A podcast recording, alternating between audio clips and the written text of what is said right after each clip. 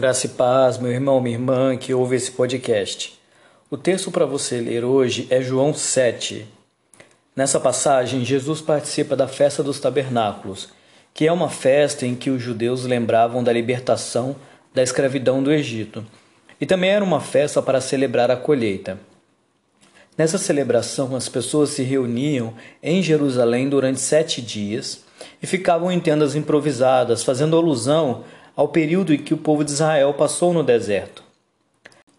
Na festa, Jesus fala a respeito das Escrituras com conhecimento e autoridade, isso acaba causando muitos desentendimentos entre os judeus. Uns viam ele como uma pessoa boa, outros como o Messias e outros como uma ameaça. Enviaram pessoas para prender Jesus, mas isso não aconteceu, pois não era chegada a hora dele.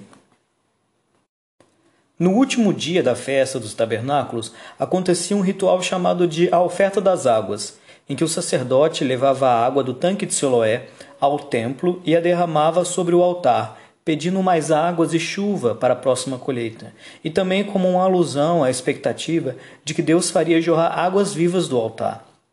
Nesse contexto, Jesus diz: Quem tem sede, venha a mim e beba. Quem crê em mim, do seu interior fluirão rios de água viva. Jesus, ao declarar isso, está sinalizando para um novo tempo, iniciado por ele, em que a salvação não está mais em ir ao templo, participar de festas e rituais religiosos, mas em crer que ele é a fonte de salvação e vida abundante, e aqueles que fazem isso por meio do Espírito Santo seriam também um canal de vida e salvação para outras pessoas.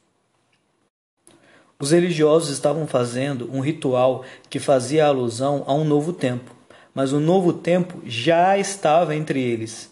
Mas a religiosidade os impediu de enxergar e receber a novidade do reino de Deus.